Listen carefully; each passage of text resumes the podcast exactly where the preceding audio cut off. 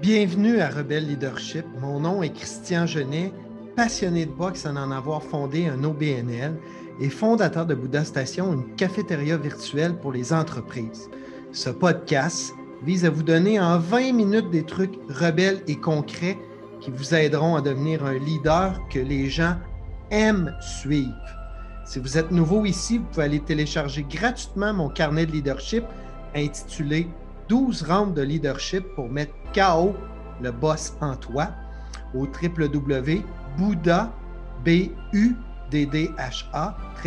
station.com slash leadership. All right, let's go on with the show. Est-ce que ça vous arrive d'être dans le brouillard, de ne plus être certain d'un projet sur lequel vous mettez beaucoup, beaucoup trop de temps? Ça m'est arrivé avec mon entreprise Bouddha Station, alors qu'en mars dernier, en fait en 2020, lorsqu'on a perdu 100% de nos clients. Pour vous mettre en contexte, Bouddha Station a développé un petit frigo connecté pour entreprise, puis il remplit de repas santé à chaque semaine. Les employés peuvent scanner un QR code, choisir leur repas en inventaire, le payer puis le déguster. Les mesures sanitaires ont fermé de force les bureaux au Québec. Mon entreprise avait connu 340% de croissance en six mois, s'est retrouvé 100 clients, plus un seul. Mes réflexes de boxe m'ont amené à être calme, à respirer, à analyser, à encaisser les coups, mais il y a quand même une limite à ça. Quatre mois plus tard, je me suis retrouvé fatigué, essoufflé, en manque de confiance. J'ai contacté, en toute confidence, mon invité du jour. Elle est d'origine italienne, maman d'un garçon de 13 ans, adepte de yoga, de vélo et de matcha. Elle est traductrice et éditrice des livres Scaling Up et Your Oxygen Mask First. Elle est la première femme francophone au monde à devenir une coach certifiée Gazelle. Depuis plus de 15 ans, elle accompagne des entrepreneurs à décupler la croissance de leur société. Ladies and gentlemen, Cléo Maheu est avec nous aujourd'hui. Cléo, welcome. Tout un accueil chaleureux, j'adore ça, des belles accueils comme ça, surtout la cloche. Je suis super contente d'être là avec toi. Tu as déjà fait, tu as déjà vu un match de boxe? Là. Ben oui, ben oui, c'est ça. Fait que, écoute, on va faire environ six rounds de trois minutes. OK. Fait que ça va on va faire 18 minutes ensemble. Puis moi, je vais t'envoyer des jabs. Parfait, j'aime ça. Fait que on, on part à l'instant, si tu es d'accord, pour le round 1. Round 1. Parle-moi de cette espèce de métaphore-là du masque à oxygène. OK. Bien, pour faire un beau lien, merci. D'abord, j'adore ton podcast. Il est extraordinaire. Je trouve que tu mets le doigt sur quelque chose, le leadership rebelle.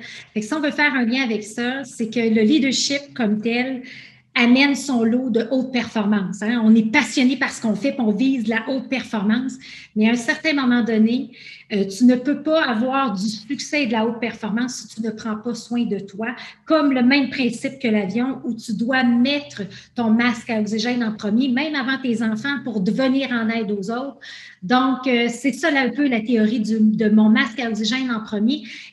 Spécifiquement pour les leaders de haute performance qui ont besoin encore plus que tous les autres de mettre euh, ce masque-là parce qu'il y a deux choses avec le leadership, soit qu'il nous rend plus forts ou il nous détruit tranquillement. Hmm. Toi, tu fais le pont avec cette espèce de masque à oxygène, mais dans le sport, c'est pareil. Tu sais, les, les méthodes de gestion ont évolué vers le leadership. Les méthodes d'entraînement, on ne s'entraîne plus de la même façon qu'on s'entraînait il y a 40 ans. Et le repos fait partie de l'entraînement. Oui, effectivement. Euh, j'ai l'impression que c'est la même chose. Exactement. Puis, euh, est-ce qu'on fait le lien maintenant avec la santé mentale même de ça? Est-ce que maintenant, on s'est rendu un tabou là, qui commence à être percé un peu? Euh, je pense qu'il commence à être percé, mais il n'est pas avoué. C'est-à-dire qu'il est entendu, mais il n'est pas peut-être intégré. Et il n'y a peut-être pas cette pleine conscience-là de dire j'ai besoin d'aide et je lève la main. On est encore dans de la performance, je pense. La pandémie aide beaucoup, mais pour toutes les conférences que je fais présentement, je sens que les gens euh, sont euh, dans un état, je ne sais pas si tu as vu l'article de New York Times sur le ben languishing. sur un, podcast d'Adam Grant d'ailleurs. Exactement, qui a écrit cet article-là qui dit on est dans un état de, de, de languir en français, si je peux traduire ainsi. Alors, je pense que les gens sont dans l'état de languir, mais est-ce qu'ils passent réellement à l'action? Est-ce qu'il se fait quelque chose? Je ne sais pas. Qu'est-ce que tu en penses? Euh, j'ai été euh, vraiment enjoué de voir qu'il y avait quand même des petites solutions à ça. Euh, Adam Grant suggérait d'ailleurs de dire essayez de commencer, de finir votre journée avec un petit quelque chose qui est du bonheur pour vous, puis qui est facile, qui est une activité qui vous rend vraiment heureux. Mais je pense qu'il faut avoir une conscience à ça, puis un éveil à ça. Puis autant on l'a versus notre santé physique, je pense que là, dans les prochaines années, on a compris qu'il va falloir l'avoir en partant comme leader pour nous, sur notre santé mentale, puis ensuite envers les autres. Tu sais. Tout à fait. Ça m'amène au round 2. Cléo, notre, j'ai compris notre masque à oxygène en premier, mais ensuite de ça, comment on vérifie si les gens autour de nous, notre équipe en tant que leader, eux autres ont leur masque à oxygène? Oui, ça, c'est vrai que c'est un défi parce que beau vouloir le mettre pour toi, tu ne peux pas le mettre pour les autres. Hein? Ça, c'est comme. Euh, mais dans le fond, je veux juste mm-hmm. peut-être revenir sur un concept, comment on peut vérifier ça. Dans le fond, ce qu'on dit, c'est que pour mettre notre masque à oxygène, il faut être bon sur trois éléments clés, puis c'est là qu'il y a des failles. Donc, les trois rituels de résilience qu'on doit mettre en place, c'est que oui, les gens, il y a beaucoup de gens qui vont être très forts au niveau du prendre soin de son corps. Ils vont faire de l'entraînement, ils vont s'entraîner. Ça, c'est bon pour l'énergie. Après ça, il faut prendre soin de notre esprit. OK? Puis l'esprit, ça, c'est ce qui nous amène le calme intérieur. Et l'âme, dans le fond, c'est ce qui va nous amener la joie. Fait ça, c'est les trois rituels qu'on se doit de réfléchir si on veut rester dans notre zone de haute performance. Donc, si on veut aider quelqu'un autour de nous, moi, ça arrive souvent, les gens vont dire Ah, je m'entraîne cinq fois par semaine, je suis super bien, mais le moral n'est pas là, ils ne sont pas capables de décrocher. Alors, moi, j'essaie toujours d'amener les trois éléments, dire OK, qu'est-ce que tu sais quoi tes rituels prendre soin de ton corps, de ton esprit, de ton âme, qui t'amène l'énergie, le calme et la joie?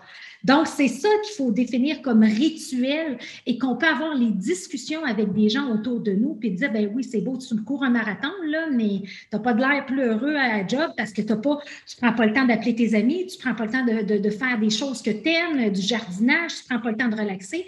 Puis je pense que ça aide, quand moi, en tout cas, j'aime ça, je suis quelqu'un de process, là, j'aime ça amener cette structure-là. Donc, c'est vraiment de poser des questions. Puis si on voit c'est plus loin, c'est plus profond, puis qu'on voit que quelqu'un ne va vraiment pas. J'ai fait beaucoup de publications sur les réseaux à propos du continuum de la santé mentale. Ça, vous pouvez le trouver sur mon site web percroissance.com, mais c'est vraiment les phases. Est-ce que je suis dans le jaune, le vert, le vert, le jaune, l'orange ou le rouge? Le rouge, tu as des idées suicidaires, tu es dépressif, ça file pas, ça va pas. Tandis que. là, on n'est plus dans le languishing. Là. Et pas tout. Exactement, exactement. Mais d'amener ça, fait que moi, c'est un outil que j'ai beaucoup donné aux équipes de les, équipes de direction, de dire vous avez un membre de votre équipe qui trouve ça difficile, amenez-y la grille, dans quelle zone que tu es. Puis quand on arrive dans une zone orange-rouge, bien là, ce n'est pas ton conjoint et ton ami qui peut t'aider, c'est vraiment de l'aide externe qu'il faut aller chercher. Ah. Et tu vois, euh, moi, j'aime beaucoup parler de garder son esprit en santé. on a parlé du corps avec l'entraînement, bouger, peu importe, pas obligé de s'entraîner, mais au moins bouger. Et l'esprit, euh, je disais qu'il faut apprendre à, choisir nos émotions. Puis, j'aime comparer ça à du trafic automobile. Ben, les, émotions, ils passent, ben, c'est à nous de choisir quand est-ce qu'on rentre dans le trafic, puis c'est quoi les émotions qui, pour nous, on est capable de, au moins les reconnaître, reconnaître le trafic émotif, et être capable de s'insérer dans ces émotions-là dans un moment où ce n'est plus dangereux. Tu sais, mm-hmm. euh, Si mm-hmm. tu n'es pas habilité à conduire avec du haut trafic, ben en plus, il y a une tempête de neige puis c'est glacé, tu ne fais pas par exprès. Fait que c'est peut-être pas le temps de prendre des décisions majeures qui vont avoir une répercussion dans ta vie pour plusieurs années alors que tu es en train de vivre des émotions qui sont passagères. Eh, tellement. Ah non, je, je, seconde entièrement, ça fait, ça fait tout plein de sens. Oui. Round 3. Cléo, j'ai un travail intense, puis plus je suis dans le jus, plus j'ai besoin de m'entraîner, parce que pour moi, la boxe, c'est quelque chose qui me fait vraiment décrocher le cerveau, mettre mon cerveau à, off, c'est un jeu, j'apprends, j'ai du fun, je pense plus à rien, sans ça, je mange une claque à, à margoulette.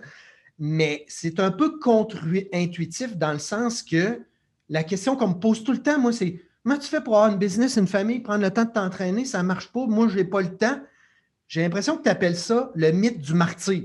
Ouais. C'est quoi ce mythe du martyr-là? Le mythe du martyr, en fait, c'est vraiment, c'est Kevin Lawrence qui a amené ça dans son livre euh, Mon masque à en premier, puis il dit, dans le fond, tu sais, quand je parlais tantôt de la zone de haute performance, puis l'espèce de pression sociale, qu'on sait qu'on est dans un état, on le reconnaît, hmm. Mais c'est comme si notre cerveau est conditionné à ne se pas donner la permission de prendre soin de soi. Mais on s'entend-tu, Christian, qu'il est impossible de conduire une entreprise, d'amener une entreprise à son plein potentiel si toi, l'humain derrière ça, tu n'es pas à ton plein potentiel non plus, puis tu n'évolues pas. Je pense qu'il y a des gens comme toi puis moi qui ont été au bout du rouleau. On le comprend, ça. On n'a pas le choix. Tu sais, tu as touché le fond, fait que tu n'as pas le choix de dire, regarde, je ne veux pas retourner dans cette zone rouge-là, je ne veux pas y rester longtemps dans cette zone rouge-là. Puis aujourd'hui, je suis convaincue que toi, quand tu arrives dans une zone rouge où ça ne file pas, bien, avant. Vois les signes. Et voilà, tu reviens tout de suite à ta routine. Alors, pour contrer ça, c'est vraiment de se connaître et d'avoir des rituels bien établis, que toi, c'est la boxe qui te fait du bien. Ben, tu sais que là, tu es dans un état où le trafic, il n'y a plus rien qui marche. C'est sur l'autoroute à grande vitesse, ça ne marche plus. Mais tu sais qu'est-ce qui te fait du bien à ton corps, à ton âme, à ton esprit, ben, tu le fais. Mais je trouve que les gens ne prennent même pas le temps de nommer et de définir ça. C'est ça l'idée. Fou, hein? Ben oui. Incroyable. Mm. Mais et, tu sais, j'ai l'impression aussi là, que les gens, on dirait, je ne sais pas si c'est notre éducation euh, ou la société aussi en même temps qui pousse ça, on dirait le travail, c'est donc bien important. Tu sais, on est prêt à tout sacrifier. Pourtant, tu demandes aux gens qu'est-ce qui est le plus important dans ta vie? C'est la famille, c'est la santé, c'est le bonheur, puis ensuite, c'est le travail. Mais dès que le travail est débordé, ils mettent tout de côté. Oui. C'est drôle parce que hier, j'étais avec un groupe, puis euh, il y a une dame qui me dit Écoute, Léo, euh, moi, là, je n'ai pas besoin là, de faire tout ça. J'adore mon travail je, suis passionnée par mon travail. Là, j'ai euh, euh, non, tu comprends pas. C'est pas une question d'être passionné. Le travail, c'est le travail. C'est là la notion que j'aime beaucoup. Puis on est modelé comme ça. L'équilibre travail-famille. On s'entend-tu que c'est de la foutaise? Équilibre ben travail-famille. Il faut mettre au centre. Le déséquilibre travail-famille-ami est, un, est, un, est un combat éternel, est un, réajustement éternel. Mm. Mais là, réajustement éternel veut dire qu'on est capable de l'évaluer, puis de l'analyser, puis de s'ajuster. Et il faut mettre, tu sais, dans le fond, c'est travail, vie privée et le moi. Et quand je fais des, tu sais, on a toutes fait des recherches avec Kevin Lawrence, on s'est dit que le moi, dans notre, mettons, des cubes d'énergie, là, tu sais, on fait, du, on fait un parallèle avec Pierre Lavoie, tu as tant de cubes d'énergie dans une journée, tu devrais au minimum avoir 10 à 20% de choses uniquement pour toi. Pas parce que tu es passionné par ton travail que ça fait pareil. Non, juste pour toi, prendre soin de ton corps, ton âme, ton esprit, au minimum de 10 à 20% Fait que je mets au défi les auditeurs de regarder leur agenda typique puis de dire est-ce que si je regarde une semaine, mes trois dernières semaines typiques, est-ce que j'ai minimum 20% de temps par jour pour moi? Là, euh, je fais un aparté. Je pense qu'il y en a beaucoup qui sont pas loin d'être KO avec ça. Exact. Définitivement. Tout à fait. Euh, puis, euh, en tout cas, round 4. En pratique, je suis débordé. J'ai plein de projets. Je suis un leader. Je ressens de la pression. Je veux aider tout le monde. On arrête de faire quoi? Hmm. Hmm. Hein? C'est parce que là, il faut choisir. Là. Oui. Bien, un, il faut se choisir. Et c'est là qu'il faut revenir à la base. Il y a quatre éléments clés qui sont super importants là, dans le livre. on parle de un, quand tu es débordé, la première chose qu'il faut que tu penses, c'est comment je retrouve mon énergie. La première, la, question de base, c'est retrouver l'énergie. Ça revient à la base, le, bien, le, sommeil, le ci, le ça. Après ça, tu veux de la clarté. Donc, c'est quoi le deuxième élément? C'est comment j'amène de la clarté. Donc, ça, c'est une vision claire vers où je m'en vais. Donc, ça, ça demande de la réflexion. Après ça, c'est d'avoir les bonnes personnes qui t'entourent. Et du calme. Et, et tellement. Et après, ben, c'est d'avoir, donc là, tu as l'équipe après pour être capable. Fait que si tu es comme dirigeant, tu es capable de trouver l'énergie et la clarté qui souvent vient avec tes rituels, bien là, après, tu es capable d'avoir un discours cohérent à ton équipe pour après être capable de croire puis poursuivre tes belles ambitions tes beaux projets. Mais on ne le fait pas. Fait que là, c'est de trouver dans chacune de ces sphères-là qu'est-ce qu'on doit cesser et commencer. Mais dans le livre que j'ai traduit, on revient toujours à dire, ben, c'est quand tes moments forts dans ta vie, puis il nous aide à décortiquer. Tu sais, c'est 17 habitudes pour prendre soin de soi en premier. Là, je veux faire ça vite, mais l'idée, c'est vraiment ça. Ben, parce que, tu sais, on a l'impression qu'il va y avoir des Olympiques cet été, même si c'est une folie. Oui. Un athlète que je compare à un leader, moi, qui doit être au top de sa, forme physique et mentale, s'il arrive au bout du rouleau, complètement fatigué, démotivé, euh, aux Olympiques, impossible qu'ils performent. Ben, tellement, exactement. C'est la même chose. C'est aussi simple que ça. Là. Mais euh, disons, là, euh, avec tous les gens que tu rencontres, là, si tu avais à dire, là, faites le ménage dans ces patentes-là où vous mettez beaucoup de temps, là, puis euh, vous passez beaucoup de temps, ça, serait quoi? En fait, je te dirais, c'est qu'on est encore dans un mindset, je dirais l'ensemble des dirigeants, ils ont un méga sentiment de culpabilité. Fait qu'ils donnent tout au travail, ils ont la passion, tout ça. après ça, ils donnent tout à la maison, mais il n'y a pas de moi. Hmm. Fait qu'il y a très peu de place pour le moi. Puis, fait que, moi, c'est toujours là-dessus. Tu sais, moi, je n'ai aucune prétention d'être une psychologue. Là, je suis une coach d'affaires et tout ça. puis je me spécialise en hypercroissance. Mais c'est d'être capable d'avoir, moi, je dis, il y a deux critères pour passer à travers ces vagues-là, c'est d'avoir l'humilité et de l'ambition. Il faut avoir l'humilité de reconnaître que, regarde, ça ne marche pas, là, je, suis au bout du rouleau. Et euh, de, mais garder nos ambitions, un ne va pas sans l'autre. On a comme dire, soit tu fais rien, tu fais une job de 9 à 5, puis tu ne peux pas faire tout. Mais non, tu en es la démonstration même qu'on peut tout faire. Eh, eh, est-ce que ça se peut qu'une grosse partie de ça aussi, c'est apprendre à dire non de manière euh, sympathique et empathique? Bien, tellement. Puis moi, je, je, le fais souvent avec c'est quoi tes valeurs, c'est quoi ta raison d'être à toi comme individu? Et ça devrait te guider dans tous tes choix tous les jours, dire oui, dire à quoi on dit non.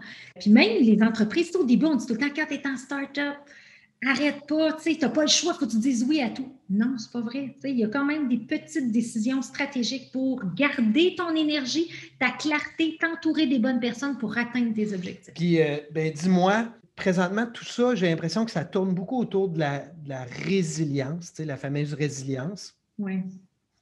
C'est quoi la résilience, tu penses? Mais la résilience, en fait, tu sais ce qu'on dit, on dit tout le temps, on devrait doubler notre résilience. Puis j'aimais beaucoup, j'avais mon sommet des coachs il y a quelques temps, on n'est même plus dans les résiliences, on est dans le nouveau trend qui s'en vient aux États-Unis, on appelle ça le antifragile, le antifragile. Antifragile. Exactement.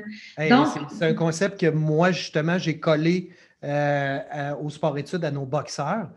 Comment, c'est quoi l'antifragilité au niveau du cœur et de la tête? C'est quoi? Puis au niveau de la business, ça a aussi des résonances. Exact. C'est ça. C'est pour ça, comprends-tu? Moi, je me dis, il faut avoir dans notre tête d'être capable de doubler la résilience. Tu à dire à chaque année, il faut devenir de plus en plus résilient. Résilient, ça veut dire quoi? Ça veut dire que peu importe ce qui t'arrive, tu y résistes, puis tu l'abordes, puis tu n'es pas découragé à tous les fois qu'il t'arrive une claque. Ou, hein, puis là, faire la boxe, tu manges un coup, ben c'est pas grave, tu te relèves, tu le fais. Mais j'aime beaucoup le anti-fragile de dire, ben faut, faut, faut, comme avoir la coin dure pour être capable de se respecter un peu comme humain. Bien, en fait, pour moi, euh, les meilleurs boxeurs ne sont pas ceux qui donnent les coups les plus forts, ce sont ceux qui sont capables le plus d'encaisser. Puis quand tu as de la résilience, c'est que tu es sur le bord de te faire knocker, tu mets un genou à terre. Puis là, là, tu prends la peine de respirer, d'analyser ton plan de match, de dire si je continue de même, je vais me faire knocker, de prendre soin de toi, de respirer, d'analyser ton plan de match, de demander de l'aide.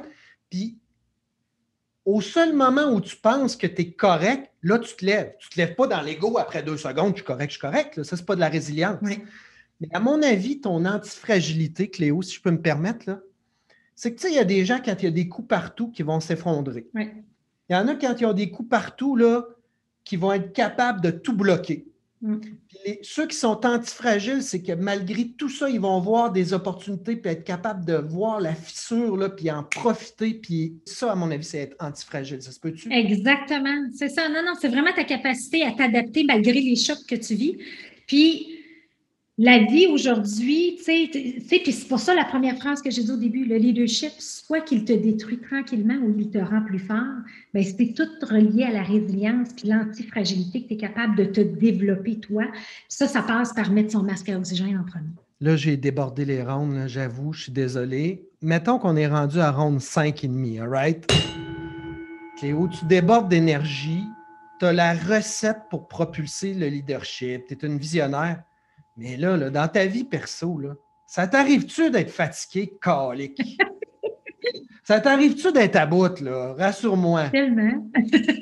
Ah. Tellement. En fait, en fait, Christian, pour être honnête, je pense que j'ai traduit ce livre-là pour moi, dans un ah, premier temps. fait que donc, tu sais, au, bout au bout du compte, c'est pas le sentiment qui est grave, c'est ce qui est grave, c'est d'avoir le sentiment, puis de l'étirer, puis de rien faire. Puis de rien faire, exactement. C'est ça, non. Puis moi, je te dirais où j'ai le plus de misère, tu sais, le, corps, ça va, tu sais, j'aime, je suis une fille de plein air, je suis temps dehors, ça va, tu sais, l'énergie, ça va. Mais l'âme, là, calmer mon âme. Moi, quand mon studio de yoga a fermé, là, puis c'était mon yoga show là, qui m'écrasait, là, puis que j'ai pu ça, là, j'étais au début à la maison. Puis là, ça, vois-tu, là, je suis rendue que j'ai retrouvé une autre plateforme de yoga, mais je ne suis pas quelqu'un qui médite. J'écris beaucoup. Je, fais un bel, je suis super euh, structurée. J'ai besoin de mettre toutes mes idées par écrit. Euh, mais c'est, moi, c'est là que j'ai de la misère. Puis l'âme, moi, ma joie de vivre vient en faisant vivre des, expériences extraordinaires avec les gens qui m'entourent. Puis moi, c'est le voyage. Je vis pour voyager. Hmm. Et là, je ne voyage plus. Fait que non, c'est n'est pas facile, mais d'avoir mis des mots comme le languishing, de comprendre, ah, là, je suis dans ma zone rouge, je retourne dans mes rituels pour qui me font du bien. J'ai l'impression d'avoir une meilleure connaissance de moi, mais c'est un processus itératif. Il ne faut pas oublier qu'on est humain. on est humain et imparfait. voilà. exact, c'est ça, tu sais. Round 6. Je t'entendais tout à l'heure, là, puis je, je, fais juste rappeler, tu nous as parlé de corps, d'esprit et d'âme. Oui. Et pour moi, l'âme, c'est relié définitivement avec le bonheur. Je relie beaucoup le bonheur à la gratitude. Puis je crois que la gratitude, c'est un entraînement quotidien. Euh, je ne pense pas qu'au Québec, gâté comme on est, c'est quelque chose qui est génétique. Je pense que c'est quelque chose qui doit être acquis et pratiqué, la gratitude. Si toi, là, Cléo Maheu, tu avais à souligner une personne dans ta vie dernièrement qui a eu un impact sur toi, puis à qui tu n'as peut-être pas donné assez de crédit, ça serait qui? c'est drôle. La première personne, puis je te réponds brûle pour point comme ça, c'est mon conjoint. C'est mon conjoint Eric, dans le sens que euh, tu sais, je roule à 100 000 à l'heure, moi, sur l'autoroute, là, j'ai le gaz dans le fond, là, tu sais, puis euh, lui, il est, calme, il est posé, puis euh, il est toujours là pour moi. Donc, ce serait vraiment une belle étoile à, mon conjoint Eric Naman, qui est un homme extraordinaire, puis qui me supporte, mais tout en disant, regarde, cool down, ça va être correct, ça va bien aller, tu sais, ce serait vraiment lui qui me vient en tête. Ça fait que je vais faire un cut de notre podcast, puis je vais mettre ça sur une cassette puis, euh, je ne sais pas s'il y a un Walkman jaune encore. Je vais l'emballer puis je vais te l'envoyer, tu lui donneras. C'est ça, c'est ça, c'est bon. Euh, Cléo, tu as survécu à six rounds de leadership rebelle avec moi. Je te remercie vraiment. Euh, j'aime ça, avoir des podcasts qui sont émotifs, mais surtout qui sont concrets. Il y en a plein, je pense, pour nos auditeurs. Euh, où c'est qu'on peut euh, lire ou suivre Cléo Maheu? En fait, tout sur les réseaux sociaux, hypercroissance.com, ben, mon site web, hypercroissance.com, ma page Facebook, hypercroissance aussi, Instagram, LinkedIn, vous pouvez me rejoindre, Cléo Maheu. Euh, ça va me faire plaisir. Puis je partage, évidemment, tu sais, on est un peu comme euh, les deux, on est pareil, on aime ça, euh, avoir du concret, puis avoir un impact sur les gens. Donc, j'ai une panoplie d'outils. Donc, je vous invite à nous suivre et puis vous pouvez avoir des outils pour vous aider à mettre votre masque à oxygène en premier. Bon, ben, Cléo, garde-le pas loin, ton masque à oxygène, puis merci du temps que tu nous as donné aujourd'hui. Je te remercierai jamais assez, Christiane. Moi, tu es ma découverte de 2020. On a appris à se connaître encore un peu plus. Puis j'aime ta façon de faire, j'aime tout ce que tu fais. Puis ce podcast-là, je le trouve extraordinaire parce que c'est des petites capsules qui amènent de la valeur. Donc, merci de m'avoir donné cette belle opportunité-là. Hey, à bientôt.